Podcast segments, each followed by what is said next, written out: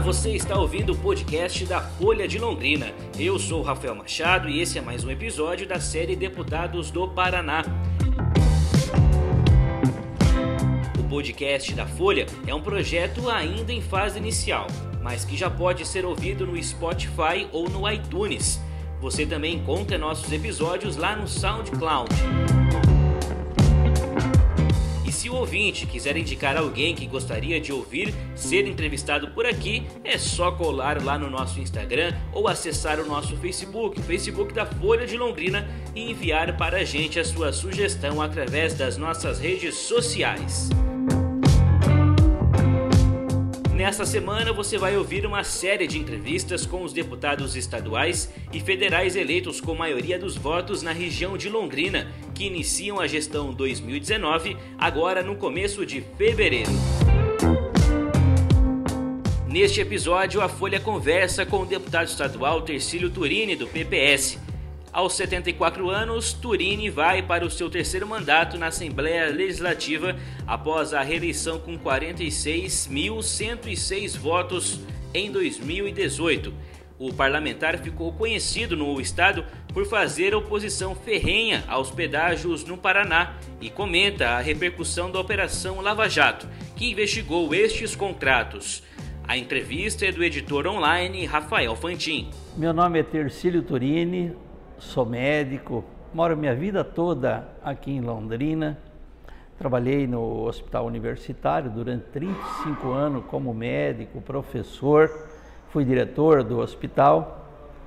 E na política eu fui vereador 16 anos em Londrina, é, na Câmara de Vereadores. E agora eu estou na terceira, vou começar em fevereiro, a terceira legislatura como deputado estadual. A primeira é, legislatura que começou em 2010, foi 2014, eu fiquei de primeiro suplente. Com a eleição em 2012 é, do nosso deputado estadual do PPS, eu sou do PPS, que era deputado estadual, ele se elegeu prefeito de Guarapuava, eu entrei em 2013 e completei metade da primeira legislatura, em 2013 e 2014. 2014 eu me reelegi e agora em 2018 eu consegui novamente a reeleição. Esse período dessa legislatura que nós estamos terminando, de 2015 a 2018, segundo os próprios deputados que estão mais tempo lá, foi a pior legislatura de toda a história, talvez, da Assembleia Legislativa do Estado do Paraná. Nós começamos 2015 com aqueles pacotaços do governo do estado, é, mudanças já no final de 2014 da alíquota do IPVA, é, aumentando 40% do IPVA, aumentando impostos, aumentando o ICMS de 12% para 18%.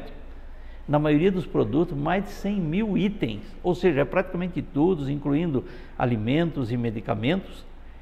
E isso daí já foi impactando no início do ano, em fevereiro, quando, iniciando a legislatura, o governo manda aqueles pacotes para tirar conquista dos servidores e tentando tirar o dinheiro do Fundo de Previdência do Estado do Paraná.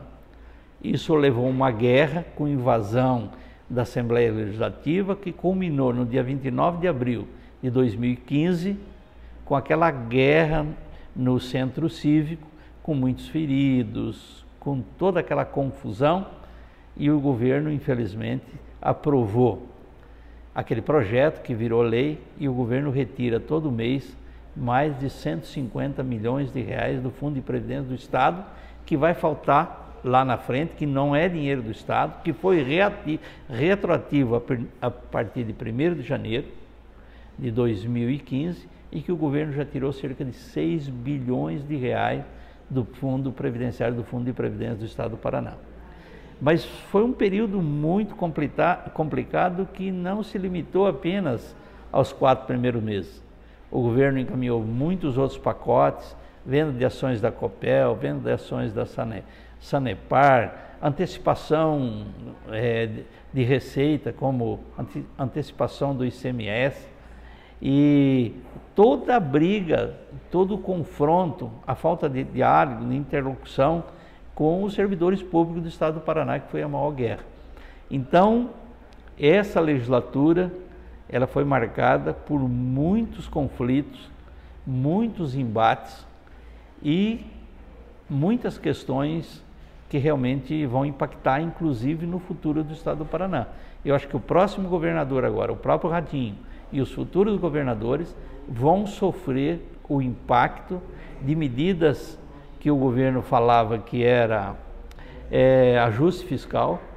É, na verdade, são medidas que elas têm impactado na vida das pessoas, mas vão impactar também na vida do Estado, como a retirada do dinheiro do Fundo de Previdência, que o governo vai chegar um momento que vai pagar todo mundo com o dinheiro do caixa do Estado, e que isso é muito ruim. O governo antecipou cerca de 3 bilhões de CMS futuro de 2019, 20, 21, 22 e assim por diante, que também vão fazer falta para o futuro. Então, foi um período de muita dificuldade que nós vivemos. Agora, nesse final de ano, nós estamos num período um pouco mais calmo, porque as eleições já passaram, estamos aí num período de transição de governo, mas estamos encerrando um período muito difícil como deputado estadual. O senhor fez essa avaliação nos últimos quatro anos e todos os tópicos que o senhor mencionou, se eu não estiver errado, o senhor sempre foi oposição. É, o senhor vai manter essa postura nesse novo governo, de estar fazendo oposição ao governo também? Veja bem, nós criamos lá na Assembleia, em função de todos esses conflitos, porque nós víamos lá que o governo ele tinha uma maioria muito grande, tinha uma bancada muito forte. O governo tinha lá 34, 35 deputados que faziam parte da base do governo que aprovava incondicionalmente qualquer matéria que o governo mandasse. E nós vimos também que nós não fazíamos parte de uma oposição radical. Então nós criamos um grupo que nós tínhamos lá em torno de 12 deputados, que era chamada bancada independente. Era uma bancada que aquilo que era bom do governo, nós votamos a favor. Votamos muitas matérias, ou diria até que a maioria das matérias nós votamos a favor do governo. Mas aquilo que nós achamos que era prejudicial ao Estado, que era prejudicial a setores da sociedade, nós votávamos contra. Nós tínhamos uma posição de total independência. Em política não existe isso de você votar a favor do governo de forma incondicional. Você tem um poder na Assembleia que não é grande de você barrar os exageros. Se você vota de forma incondicional, você não vai fazer isso. Porque o governo já pode muito, o executivo pode muito. E às vezes ele acha que pode mais do que aquele, pode tudo. E se você não fizer é, esse contraponto, fica muito difícil até para a sociedade. Nós fizemos parte de uma coligação o PPS, que é o nosso partido, do Ratinho. Nós ganhamos a eleição com o Ratinho. Nós temos um, um bom entendimento hoje com o futuro governador.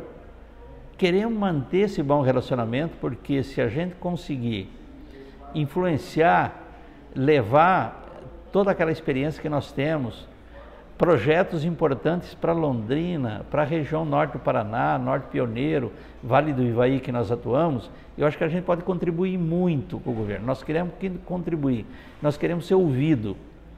E nesse aspecto nós estamos construindo um caminho para que a gente possa estar junto com o novo governador, mas tendo espaço para que a gente, junto com a sociedade, a gente possa ter diálogo, ter interlocução, é, ser ouvido Nesse caminho que a gente está construindo, nós queremos fazer parte aí de uma nova etapa no governo do Ratinho Júnior. O senhor sempre foi muito crítico também a questão do pedágio, né? Uma, sempre teve uma postura bem crítica em relação a isso na, lá na Assembleia Legislativa. Por que, que o senhor acha, por exemplo, que CPIs no, do pedágio não avançaram é, na, na casa e que agora é, a Operação Lava Gato mostrou esquema que existia em relação ao pedágio do Paraná. Essa questão do pedágio continua sendo ainda uma caixa preta. É, quando eu cheguei na Assembleia em 2013, Eu me lembro que naquele ano, não me lembro exatamente o mês, se foi abril, se foi maio, eu queria alguns dados a respeito de número de veículos que passavam pelos, pelas praças de pedágio, são 27 praças de pedágio no Paraná, e qual o valor arrecadado por praças. E eu procurei a AGEPAR, que é a agência reguladora. E para minha surpresa, para minha surpresa, o presidente da AGEPAR me disse o seguinte, nós não temos dado. Vocês não têm hoje ou como é que é? Ele falou, nós nunca contamos, nós nunca avaliamos, nem no governo do Jaime Lerner, nem do Requião e agora também no governo do Beto Richa, nunca teve uma avaliação. E os dados que são fornecidos? Bom, esses dados são da concessionária, único exclusivamente da concessionária. Eu falei, mas gente, mas como é que vocês conseguem trabalhar se vocês não sabem, ou pelo menos vocês não têm um dado de vocês, que já que é função da agência e é função do DR fazer a fiscalização. Cheguei na Assembleia e montei um projeto chamado de pedagiômetro, que sacudiu a Assembleia porque lá tinha deputados na época que apoiavam as empresas de pedágio. E esse projeto ele tramitou, tramitou e sempre era jogado no lixo. Por três vezes eu tentei aprovar o pedagômetro. Que seria, o que, que seria o pedagômetro? Seria você colocar é, um dispositivo eletrônico em cada praça de pedágio, existe essa tecnologia, que em tempo real ele registra o número de veículo, eixo de caminhão, conta a moto, conta o ônibus e o valor arrecadado em tempo real que iria para terminais de computador e você saberia por segundo, por minuto, por mês, por ano, quanto que se arrecada em cada praça. Por que, que isso é importante? Porque isso é transparência.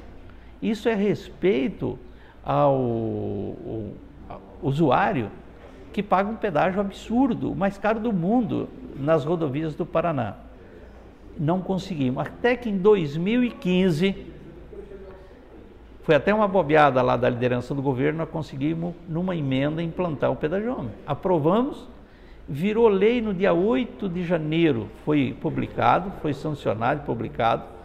8 de janeiro de 2016, demos 180 dias para o governo implantar. 8 de julho de 2016. Apesar de inúmeros pedidos de informações, de inúmeras reclamações, de debates. Até hoje o governo não implantou, porque não tem interesse realmente disso. E o governo, nas CPIs, o que o governo tinha? Como ele tinha maioria, e lá é por bancada que você indica os membros da CPI, o governo sempre acabou controlando as CPIs. E a investigação e o relatório, a maioria do governo acabava fazendo um relatório muito brando apesar da CPI ter avançado em algumas questões, essa última CPI de 2014, a CPI ficou longe, eu fiz discurso nesse sentido, daquilo que a gente gostaria. A CPI podia ter mandado prender um monte de gente, podia ter pedido para indiciar um monte de outras pessoas, infelizmente não fez. O, o contrato termina daqui é, três anos exatamente no dia 14 de novembro de 2021, até um pouquinho menos de daqui a três anos. O grande, acho que é uma grande contribuição que nós demos nos últimos dois anos, que nós criamos uma frente parlamentar contra a renovação dos contratos de pedágio. Percorremos o Paraná, tivemos apoio da sociedade, das cooperativas, da Federação das Indústrias e conseguimos fazer com que o governo, que já ia renovar por mais 25 anos, voltasse atrás. Então, essa foi uma vitória.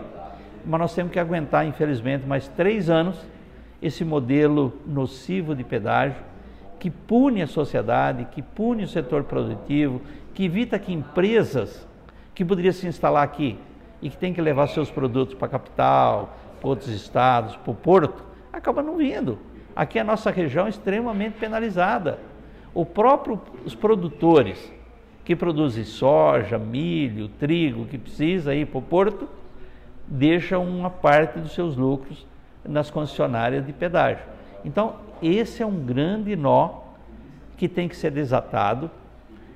Vai cair agora nessa próxima legislatura e nesse próximo governo Você não pode chegar agora no, em 2021, você tem que começar a trabalhar essa questão de um outro contrato, se é que vai ter pedágio, que seja um contrato realmente é, totalmente diferente.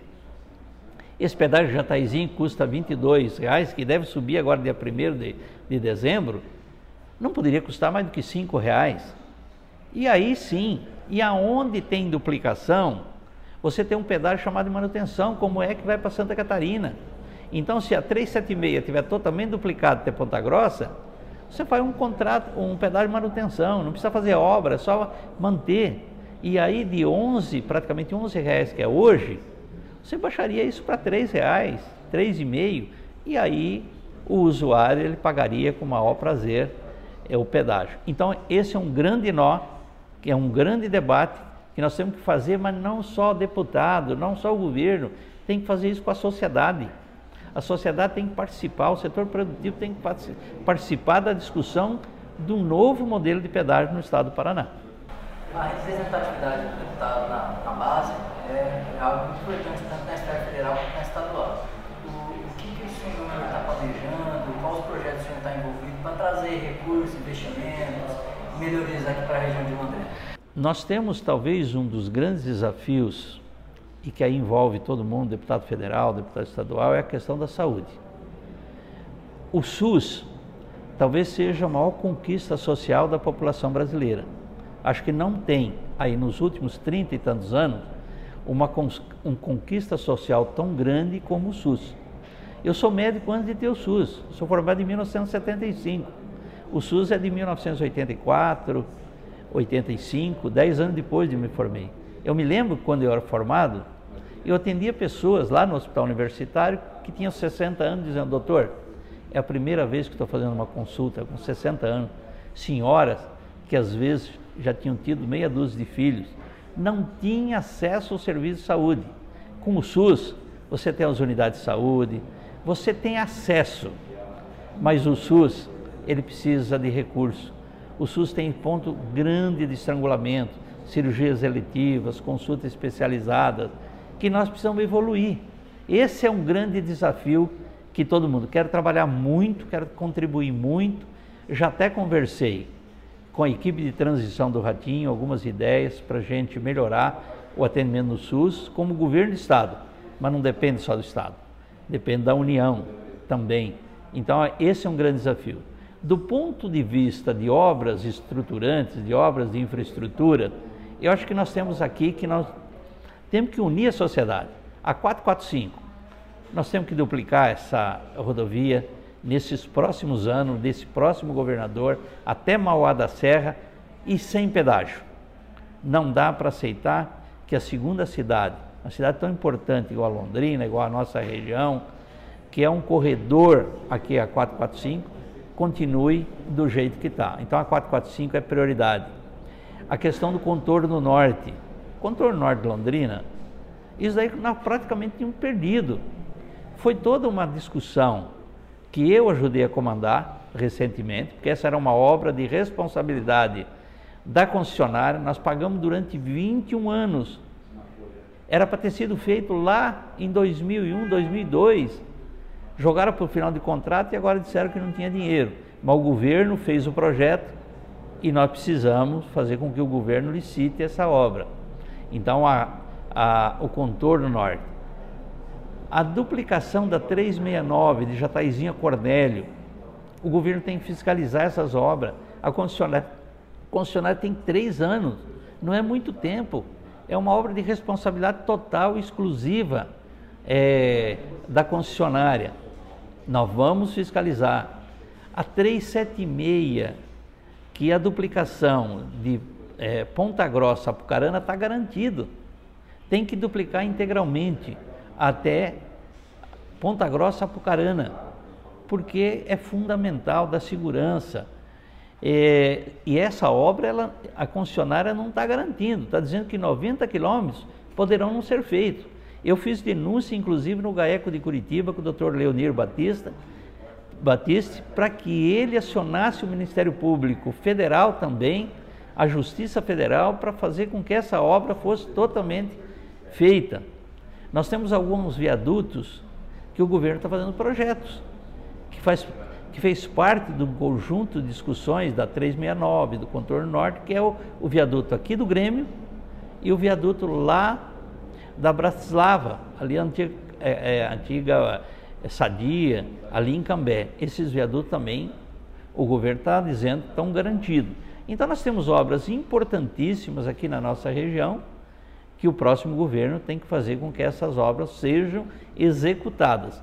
Eu acho que, do ponto de vista de trabalho, com relação a conquistas, é isso. Agora, no dia a dia, nós vamos trabalhar para conseguir recursos para o hospital universitário, para a Santa Casa, para o evangélico, para o Hospital do Câncer, para o Oftalão, parceiros importantíssimos na área da, da saúde. Então, acho que tem muito trabalho pela frente e essa, eu acho que esse trabalho, junto com o novo governo, da gente, junto com a sociedade, junto com todos os deputados, unir os deputados de Londrina, tanto estaduais como federais, para a gente fazer essas reivindicações em conjunto.